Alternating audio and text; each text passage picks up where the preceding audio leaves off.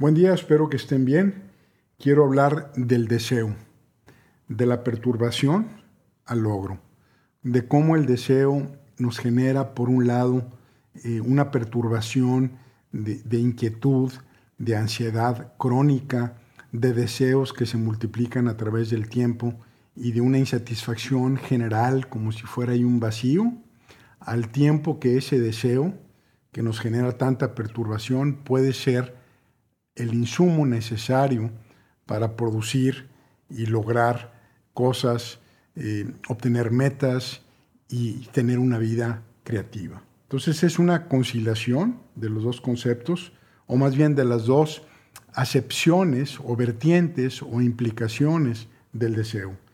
Voy a hablar de la paradoja, de por qué entre más queremos más, de la insaciabilidad, qué está detrás de esa insaciabilidad de la obtención de cosas a través del ego, el estatus y demás, eh, de los síntomas tan evidentes que ocurren al no poder sortear eh, con un cierto grado de ecuanimidad y, la moderación, eh, de las fugas que tenemos para escaparnos de esta carrera como si fuera una caminadora que pareciera que no avanzamos, y entonces la duda, eh, ¿qué pasa? Eh, ¿Será un tema de exceso de expectativas? ¿Será un tema de falta de claridad o de priorización? Y les voy a hablar de un concepto muy lindo que se llama la taraxia. Viene de los epicúreos, de los antiguos, donde hacen un llamado a poder eh, moderar los anhelos y luego lo voy a contrastar con el exceso creativo. Es decir, me voy a de un punto al otro y yo soy aficionado al exceso creativo, a, los sueños que no dejan dormir, a esa ansiedad por obtener algo. ¿Cómo vamos entonces a conciliar estos dos? Y finalmente voy a terminar con una síntesis y espero una conclusión. Entonces, gracias que están aquí. Quiero agradecer ahorita también, si me lo permiten, a los, países que nos hacen favor de escucharnos. Siempre pues checo los últimos 10 episodios. Eh, nos siguen obviamente eh, primero México y Estados Unidos, eh, ocupan el primer y segundo lugar. Saludos a Estados Unidos, hay mucho iberoamericano por allá. Ecuador, gracias, Colombia, Perú, Israel, Noruega, Bolivia, Panamá, Alemania, Canadá, España, Uruguay, Inglaterra, Honduras, Holanda, Argentina, Paraguay, República Checa, Dinamarca, Turquía, Francia, Guatemala, Venezuela, Polonia, Filipinas, Chile, Australia, los Emiratos Árabes, Puerto Rico y Suiza. Entonces a todos los que me escuchan por allá, eh, pues les agradezco muchísimo. Realmente eh, en total suman 295 ciudades. Bueno, me regreso al deseo de la perturbación al logro y el deseo tiene, digamos, dos grandes componentes. Eh, los deseos necesarios, que son propios del organismo que quiere eh, crecer, multiplicarse, quiere eh, poder ser exitoso en cómo lidiar con su entorno, encontrar su nicho, y ahí es donde es de esperarse que pues desde los niños quieren cosas, este, los adolescentes quieren cosas, y es, una, es un mandato biológico de allegarse de recursos para poder eh, ser exitosos en su paso por la vida. ¿no? Entonces están los deseos, vamos a llamarle necesarios. Y luego están los deseos que se construyen desde el ego, que se construyen desde el estatus social, desde la cultura capitalista, donde tenemos expectativas eh, de más, de diferente, de allá, de entonces, emergen las marcas como un, como un tema muy particular de la era, es, es una manera de distinguirnos socialmente, eh, pues están los hombres, algunos traen sus cintos aquí con la marca de Gucci o de Hermes o lo que sea, eh, las mujeres portan sus bolsos y los avientan en la mesa como si fuera una especie de pasaporte para poder entrar en conversación, están los carros, están los viajes, eh, está ahora la necesidad imperante de irse de viaje, tomarse una foto y subirla. Eh, algo así como llegar al Louvre, preguntar dónde está la Mona Lisa, te tomas la foto con la Mona Lisa, órale palomeado, vámonos y, lo subimos. Vemos cómo eh, pues la gente que de repente tiene ciertos recursos, pues se la pasa posteando sus viajes y sus marcas y sus cosas, y eso está bien, eh, es parte de la vida, el diferenciarnos. Eh, el tema es qué pasa cuando nos poseen esas cosas, qué pasa cuando pasamos de un deseo a otro, cuando nos dejamos que la presión social nos carcoma en lo individual, nos carcoma en la familia, y luego están las presiones familiares, ¿no? Eh, pues los hijos también compiten con los hijos de otras familias y quieren este, más, y diferente, y empieza una presión, empezamos a vivir arriba de nuestras posibilidades, utilizamos el instrumento del crédito y nos dejamos llevar por un consumismo impresionante. El ego, eh, si no lo, lo ponemos rienda, no tiene límite. El ego también está moderado por el tema social en el sentido de que hay un estudio por ahí que salió de que se llama posición relativa, donde alguien era, eh, se, tenía más bienestar si frente a su grupo de referencia era de los que más tenía. Entonces, pues ahí se las dejo un poquito como contrastando el ego, eh, eh, los deseos que vienen del ego contra los deseos que vienen del organismo para adaptarse. Entonces, aquí abro el siguiente punto, que es la paradoja del objeto del deseo, donde la querencia parece que está conectada con la carencia, es decir, solamente se puede querer aquello que no tengo. Eh, tú puedes, eh, algo que ya tienes lo puedes valorar o no, lo puedes disfrutar o no, pero en un sentido filosófico, eh, casi metafísico, pues ya no lo puedes querer porque ya lo tienes. Y también aquí se abre un pensamiento circular interesante. ¿Cómo sabes que quieres algo si nunca lo has tenido? Eh, eh, y ese es uno de los temas también que viene alrededor de la querencia. Es un poquito como eh, el niño en el pino de Navidad, el día 25, llegó Santa Claus en la noche, bajan los dos hermanitos y empieza el niño a abrir regalo número uno, grita, qué emoción, y la fregada, a regalo número dos, wow, este, ok, ya lo toqué, ya lo vi, ya lo sentí, ¿Dónde está mi otro regalo? Allá está tu otro regalo, sobres, el, regalo número tres. Y luego, pues ya se acaban los regalos. Y dice, pero ¿cómo que ya se acabaron? Sí, nomás fueron tres, sí. Mm, y ve que el hermanito está abriendo el regalo número dos y saca una cosa maravillosa. Y entonces el niño dice, yo quiero el de mi hermanito. Y, ahí eh, se refleja bellamente la trampa del deseo. Es como Hidra, si se recuerdan del mito de Hidra, esa serpiente de siete cabezas, que en el momento en que le cortabas una, ¡pum!, le salían dos.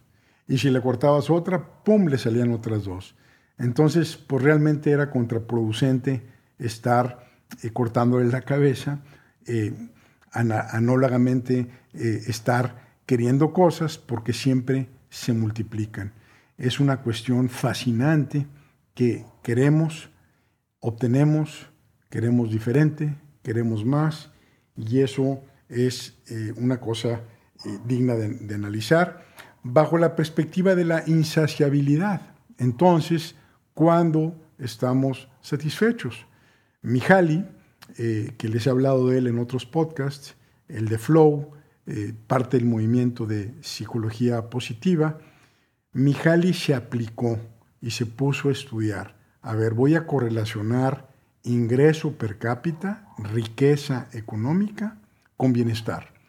Y encontró que a partir de cierto punto donde las personas ya no tienen carencias graves, eh, a partir de cierto punto sus incrementos marginales en bienestar eh, van siendo reductivos. Algo así como la ley de rendimientos decrecientes, si me escucha algún ingeniero industrial o algún economista, los rendimientos marginales son cada vez menores y llega un punto donde el dinero es completamente irrelevante. O sea, ya no hace diferencia a partir de cierta solución de escasez para felicidad. Y Mihaly dice lo que pues quizás todo mundo sabemos intuitivamente, el dinero no compra la felicidad y el bienestar. Sí ayuda a ciertos niveles de escasez, pero a partir de cierto punto la curva, esa curva sí se aplana. Pero bueno, eh, hay otro psicólogo interesante que se llama Barry Schwartz, que agarró el trabajo de una psicóloga hindú que tiene un TED Talk, eh, y Barry Schwartz publica un libro que se llama The Paradox of Choice. En esencia, lo que dice es, entre más opciones tengo, más insatisfecho me voy a sentir de la decisión que tomo. Eh, por ejemplo, eh, el tema de los matrimonios arreglados, que he hablado de eso también, pues por ahí hay algunos estudios que hicieron una comparación entre los matrimonios arreglados contra los matrimonios elegidos. Entonces, cuando le dicen, recuerden que en, una gran parte del mundo, todavía al día, al día de hoy, los matrimonios son arreglados y en la historia de la humanidad, este, pues la mayoría la gran abrumadora mayoría eran arreglados hasta hace unos 250 años. ¿no? Entonces, eh, en estudios más recientes concluyen, oye, pues resulta que los que son arreglados tienden a la larga a estar más estables y felices que los que no son arreglados. ¿Pero cómo? Bueno, porque los que son arreglados es, esta es la que te tocó, este es el que te tocó, entonces entran en un ánimo de, pues ni modo, y entran en un ánimo de conocerse y finalmente se van acomodando. En cambio, los que eligen, eh, pues están constantemente comparando si pudieron haber elegido mejor, si pudieran haber sido más felices con otro o con otra, o si están con alguien eh, que a lo mejor ya no pueden volver a conseguir y están llenos de duda. Eh, también va, por ejemplo, otro ejemplo son los cubanos, este, cuando llega Castro a la isla en el nombre del rescate de la dictadura y que luego pues se queda como dictador, pero lo que él hace es dejar salir a todos los ricos, a todos los educados, los deja que se vayan de Cuba, porque esos tenían opciones, porque esos conocían el mundo, porque esos tenían poder. En el momento en que los deja salir, cierra las fronteras y empiezan las generaciones de cubanos que solamente conocen una cosa. Son más fáciles de manejar. Este, y bueno, pues esperamos que algún día Cuba también despierte. Entonces, el tener más opciones, el tener más recursos, el tener más facultades para elegir, puede ser fuente de confusión, de insatisfacción. Otro concepto relacionado es la culpa del negociador, que se la pasa negociando mejores opciones. Cuando por fin consigue, la otra parte acepta, se cierra el trato y entra la culpa. Híjole, le pude haber pedido más, le pude haber sacado más. A lo mejor estaba mejor la otra opción. Entonces, ahí hay una correlación junto con el dinero de no porque tengo, más bien, entre más opciones tengo, mis rendimientos marginales de bienestar se van decayendo. Entonces, ¿qué pasa con esto? Eh, el Dalai Lama, otro estudio ahí que les quiero platicar, más bien es una opinión de él, pero es una observación digna de escucharla. Él dice que las personas tenemos niveles básicos de bienestar. Eh, independientemente de los deseos que nos estén atormentando o no. Por ejemplo, él habla de una persona alegre, optimista, que de repente le da cáncer, obviamente entristece, se viene abajo, se deprime, pero después de dos, tres, cuatro meses, pasadas las fases críticas, es un paciente de cáncer feliz, que sigue siendo galletitas, sigue siendo sonriente, amistosa y social. Regresa a su estadio original eh, tras la debacle de, que pues, la noticia del cáncer. A contrario, Sensu, eh, están los que se sacan la lotería, que como ustedes saben, estudio tras estudio eh, demuestran que después de cinco años están igual de pobres. Eh, pero bueno, entonces una persona que tiene un temperamento medio de Grinch, medio amargoso, grumpy, se saca la lotería, se pone feliz dos meses y al ratito regresa otra vez a su estadio original. Entonces, eh, aquí lo que estoy queriendo hacer es ni el dinero, ni el número de opciones que tengas, ni las posibilidades, ni eh, las circunstancias parece que cambian las cosas. Sin embargo, seguimos atrapados en los deseos, seguimos perturbados por el tema social, por la competencia, por tener más, por vivir más allá de nuestras posibilidades. A veces nos endeudamos con tal de satisfacer la presión social. Y emergen, me muevo al siguiente punto, pues los síntomas.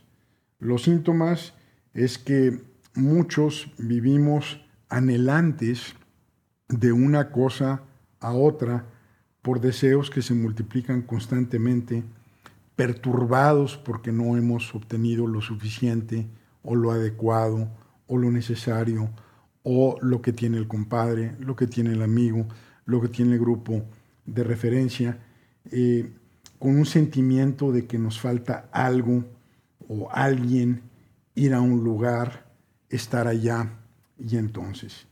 Y lo curioso es que nunca en la historia de la humanidad había existido tanta abundancia. Y no hablo solamente de abundancia material. Nunca habíamos tenido un nivel de vida tan alto, medido en diferentes métricas. Eh, el promedio de edad nunca había sido tan largo, tan grande. Hay menos guerras que antes. Ahí sacó Steven Pinker, un psicólogo de Harvard, su último libro donde él hace un voto eh, a la humanidad diciendo, oigan, eh, anímense, estamos en un, el siglo de menores guerras en la historia de la humanidad, eh, la baja mortandad infantil, ha ido veniendo, la tasa de mortandad infantil viene bajando en el mundo, mejores niveles de vida, reducción de pobreza extrema en el mundo. Entonces, en medio de la abundancia, en medio del avance, del susodicho progreso, estamos rompiendo récords también de drogadicción y estupefacientes. Somos, año con año rompemos récords, rompemos récords de alcoholismo, rompemos récords de diabetes, de obesidad, o sea, ahora tenemos padecimientos del exceso, padecimientos de la abundancia, problemas cardiovasculares, violencia familiar, y entonces, pues como que algo no cuadra, ¿no? No cuadra de que estamos avanzados más que nunca y estamos eh, en entropía y autodestruyéndonos más que nunca. Hay algo que no está cuadrando y quizás se pueda explicar hasta cierto punto por este anhelo insaciable de más, eh, de diferente. Eh, entonces, pues aparece en estos síntomas lo que yo le llamo la escapología. La escapología es ese deseo fútil, es decir, inútil, estéril, de escapar en función de que no estoy como quiero estar, donde quiero estar. Entonces, me aboco, ya lo mencioné, al materialismo, me aboco al narcisismo, hay gente que se obsesiona con ella misma, eh, al fundamentalismo, los fanáticos de todos tipos, o sea, no, no, no solamente fanáticos religiosos, ¿no? hay fanáticos de todos tipos.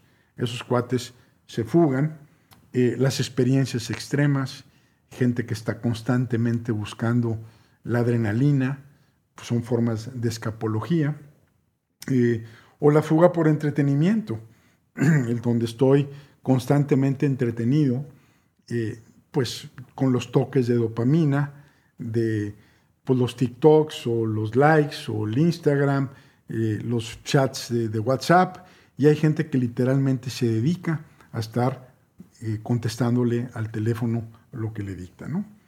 Y también obviamente no puede faltar la fuga geográfica.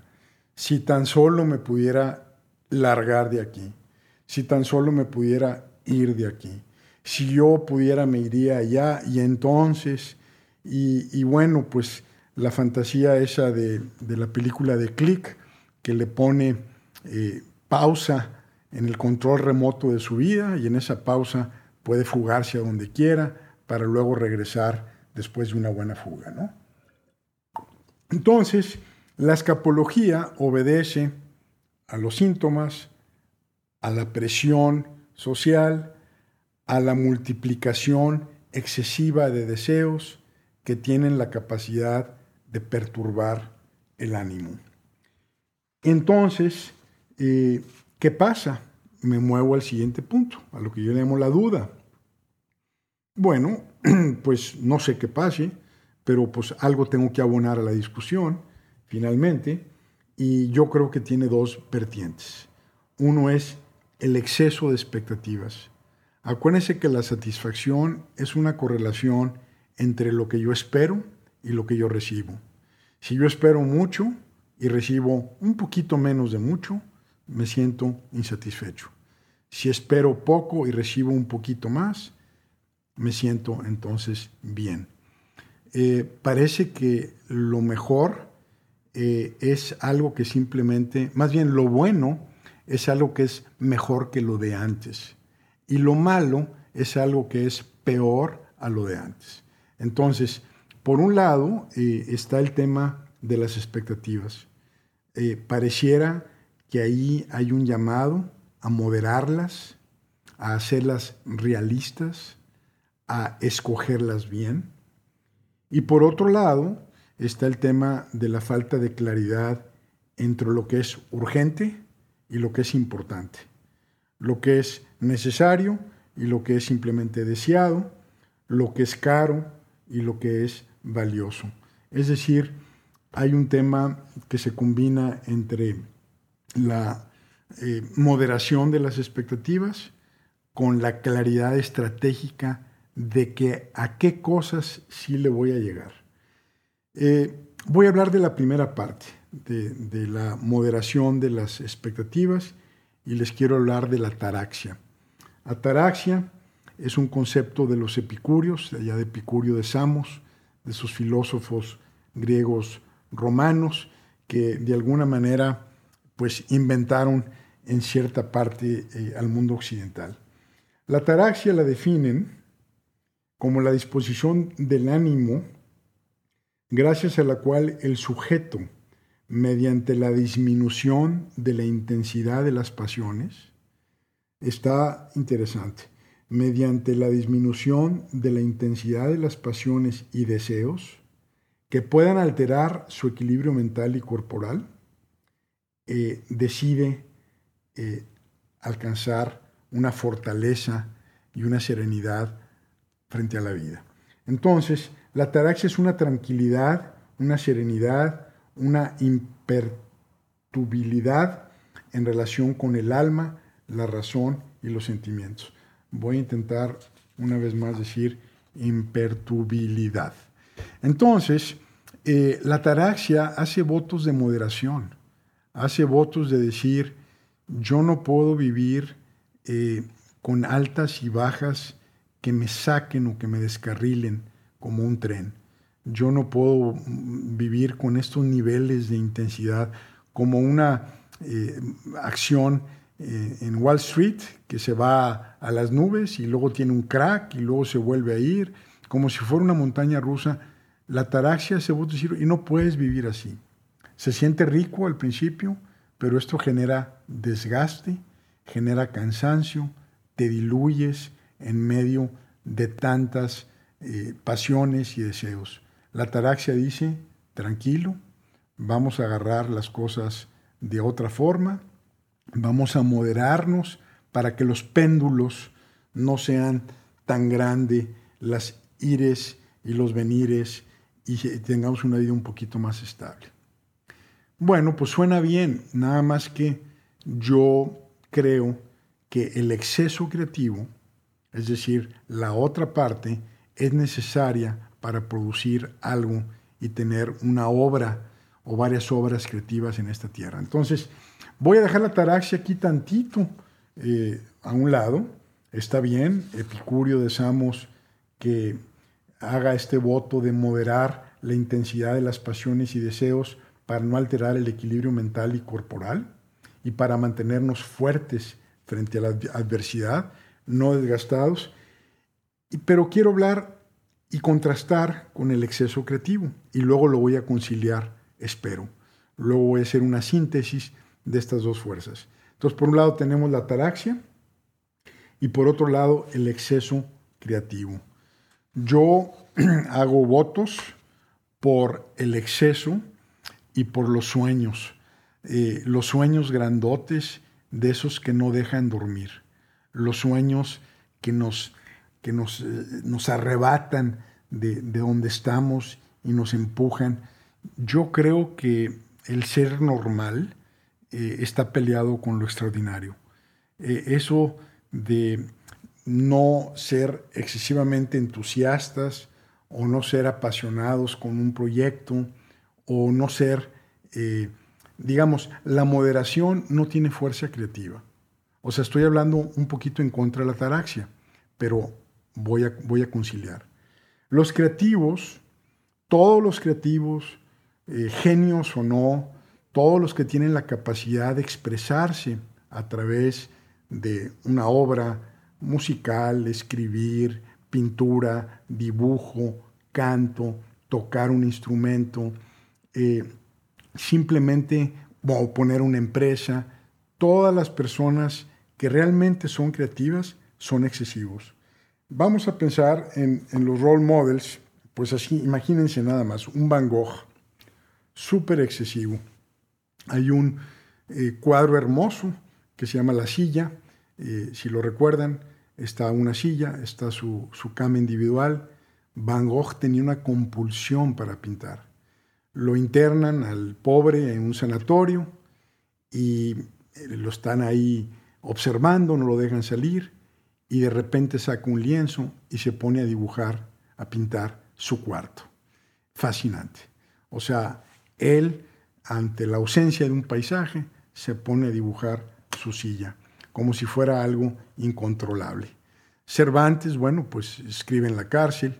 Cristóbal Colón, súper excesivo, súper compulsivo, terco, anduvo pepenando, buscando financiamiento de diferentes países hasta que lo encontró en los Reyes de España, un emprendedor nato que hizo cuatro viajes a América, no le gustó ser gobernador de la isla de Hispaniola, a él no lo, no, no lo pongan en un escritorio, de hecho manejó las cosas terriblemente mal, estuvo en la cárcel también, pero Colón es un caso contrario a la moderación, Américo Vespucio, que le dio la vuelta al mundo, este, eh, Magallanes, eh, en fin, Churchill, eh, Virginia Woolf, la escritora maravillosa, Marie Curie, que pues por ahí acaba de salir una película nuevamente de ella, Elon Musk, que me dicen de Elon Musk, y que me dicen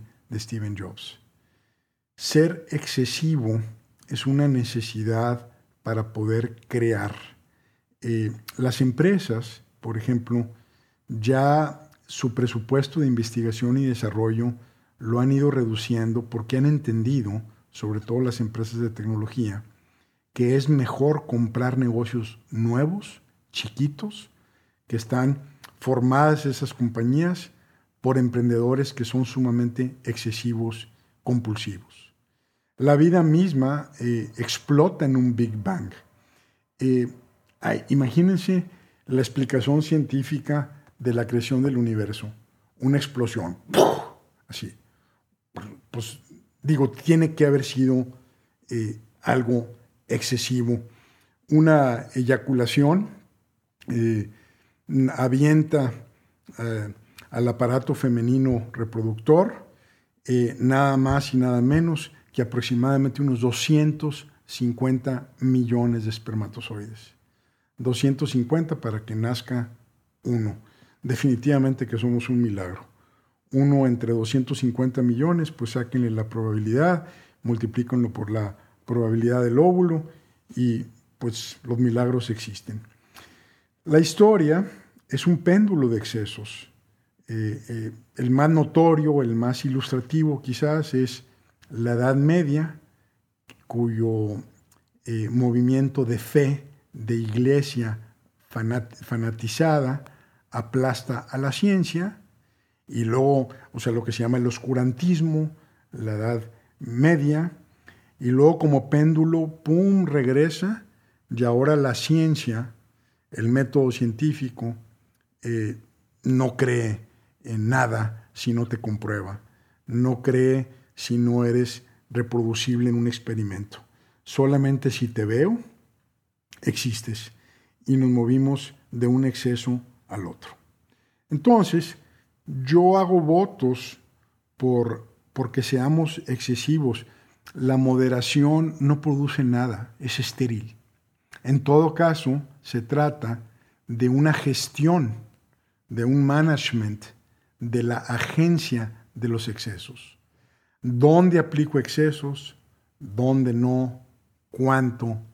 Eh, y entonces, ahora sí, voy a intentar conciliar la ataraxia, eh, que la propone eh, los epicúreos, con el exceso creativo. Y soy partidario de los dos. La ataraxia, entonces, nomás para a ver si los puedo fusionar, es la moderación de las perturbaciones. Se parecen también los epicúreos a los budistas. Los budistas justamente hablan del desapego, de la distancia, de la comprensión de que nada permanece, todo cambia, y entonces es una posición existencial como de tener un cierto grado de separación o desapego de las cosas para que no nos perturben. Entonces, ahí se pueden más o menos conectar eh, hasta los budistas con los eh, epicúreos y el concepto de ataraxia. Y aquí estoy hablando entonces del exceso creativo, de, de esa fuerza del emprendedor de persistir, del escritor de persistir, de, de, los artistas que les dicen que no una y otra vez. Necesitamos ser obsesivos, necesitamos ser compulsivos. Entonces, la conciliación de los dos conceptos, ya para ir cerrando, que pues aquí hay una, un acercamiento, eh, una contribución, espero, eh, por lo menos a la discusión. Entonces, eh, los conceptos a la luz de la paradoja del deseo, la insatisfacción crónica, a pesar de la abundancia, de la evidencia de síntomas y vicios, de los deseos que se multiplican, donde entonces eh, está la combinación de la ataraxia y el exceso creativo. La clave, en mi opinión, y déjenme tomar agua, a ver si la puedo centrar, dice, vamos a moderar los anhelos, eh, evitar la perturbación, sí, ataraxia, al mismo tiempo que yo soy sumamente selectivo en las dos o tres, cuatro cosas que quiero y que las voy a perseguir con todo. Quiero perseguir dos o tres cosas con todo y me voy a centrar en estas. Pero ojo, solamente estas dos o tres, cuatro cosas son realmente importantes. Puedo tener deseos menores, puedo aspirar a comprar ciertas cosas, a vivir en cierto tipo de casa, a conocer cierto tipo de lugares, pero esos no me van a perturbar. Donde voy a vivir el exceso creativo, la pasión, el fuego que nos puede consumir, va a ser en dos o tres cosas, metas, eh, tres, cuatro cosas que se convierten en metas realmente importantes y persistir en ellas, pero no más. Entonces, la conciliación de la ataraxia con el exceso creativo es la selección de metas, es lo que se conoce como estrategia. La estrategia es, se define por las renuncias, se define por los sacrificios. Es decir, la estrategia está definida por los nos. Es como la dieta, siempre digo, la estrategia es de esto no, esto no, esto no, esto sí. Y le recuerdo la frase bella de Steven Jobs cuando le preguntaron por qué Apple era tan grande como compañía. Y dijo, es que en Apple sabemos decir que no a muchas buenas opciones. Entonces el reportero como que se rasca la cabeza y ¿cómo? Sí, es que decimos que no a muchas buenas opciones porque solamente elegimos a las mejores opciones. Y nos queda una serenidad de que estamos eligiendo las mejores. Con eso, pues le damos al traste a, lo de Schwartz, de eh, la confusión que genera el tener demasiadas opciones, y aquí entonces es donde la estrategia ocurre como algo que puede concretar y simultáneamente generar una moderación al tiempo que elijo dónde va a estar mi desbordamiento. Entonces, eh, cuando tenemos demasiados objetivos, demasiados anhelos, demasiados deseos, demasiadas opciones, demasiadas inquietudes, nos diluimos, nos dispersamos, no tenemos la fuerza de la cristalización de concretar. Solamente el enfoque lo consigue. Hay una frase muy bella que nos dijo un maestro de economía en mi maestría, este, que hice ahí en la Universidad de Texas en Austin, se apellidaba Magui.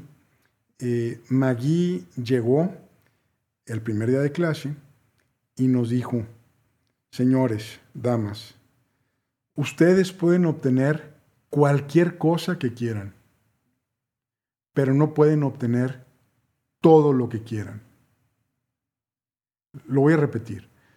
Tú, yo, puedes obtener cualquier cosa que quieras, pero no puedes obtener todo lo que quieras. Nos estaba dando una lección con una frase muy simple, dramática por ser la primera clase, de teoría de precios y asignación de recursos. Es decir, a final de cuentas los recursos son finitos, son limitados, y donde te aplicas la, posibilidad de concretar algo es enorme. Entonces Magui nos estaba diciendo enfoque, estrategia. Y esa es quizás la síntesis de esto.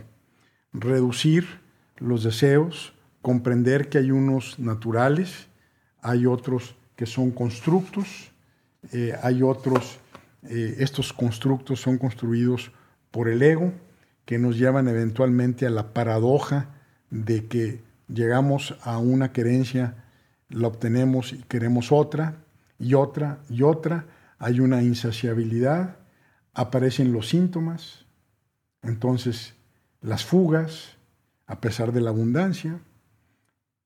¿Qué es lo que pasa?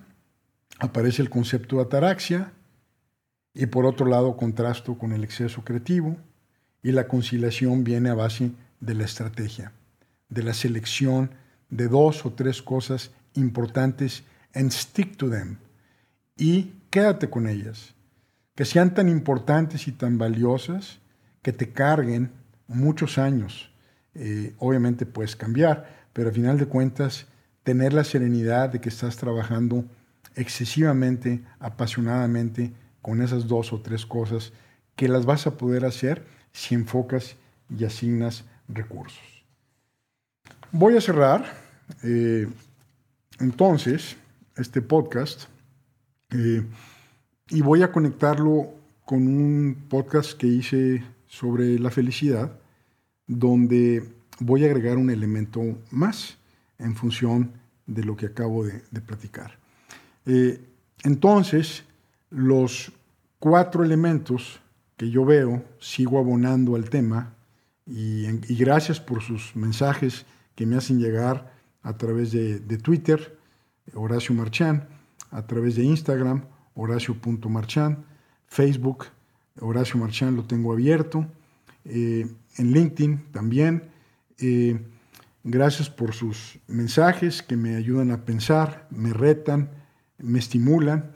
Eh, voy a hablar entonces de cuatro síntesis. la primera, para lidiar con este tema de la perturbación que nos generan el exceso de deseos y la conciliación con el enfoque estratégico de las mejores metas, lo primero que tenemos que hacer es aceptar la realidad. Aceptar la realidad como es, las cosas son como son eh, y, lo que es es.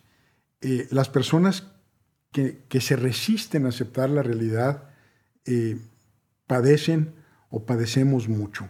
Yo no, con esto no estoy diciendo que yo este, lo manejo, lo controlo, ya la hice. Estoy hablando de lo que concluyo y de lo que estoy viviendo todo el tiempo. No es una cosa como que se resuelve, ¿no? Pero aceptar la realidad a veces es duro, pero genera una satisfacción y te ubica exactamente en el, en el contexto. Lo dos, lo segundo es hacerte responsable. Es decir, yo me hago responsable de mis pensamientos, de mis sentimientos, de mis actos y de mis consecuencias. Yo soy mi propia causa. Y entonces, pues ya eh, quito el juego eso de andar culpando a otros, a otras, a circunstancias, a mis papás, a mis genes, a mi educación, a la sociedad donde vivo. Hazte responsable. Eso te da fuerza, eso da ímpetu, eso es aquí donde estoy, con lo que tengo, empiezo. Acepto la realidad, me hago responsable. El tercer punto es busco la paz, busco la paz a cualquier precio. Sin paz no se construye nada y la paz te da una serenidad que te ayuda a construir eh, bajo una perspectiva de ecuanimidad. Si son, como creo que somos todos en este mundo capitalista de acción, de que asociamos el bienestar a hacer algo, entonces es, como lo dije, la paz en acción. Tus proyectos de vida, escógelos bien, permanece en ellos, persiste en ellos, inviértete en ellos y sí, busca algo que, que, rete, eh, que sea ambicioso, que sea trascendental, pero acuérdense, de que podemos obtener cualquier cosa que queramos, pero no podemos obtener todo lo que queramos. Cierro eh, con una frase de Horacio el Flaco. Bueno, yo, yo no soy Horacio el Flaco, eh, pero así se llamaba un poeta romano que decía, se oye más bonito en latín, pero pues lo voy a decir en castellano, ¿para qué afanarse en tantos y largos proyectos si la vida es tan corta. Entonces, damas, caballeros, gracias que me escuchan, a cada día su propio afán. Ánimo, gracias.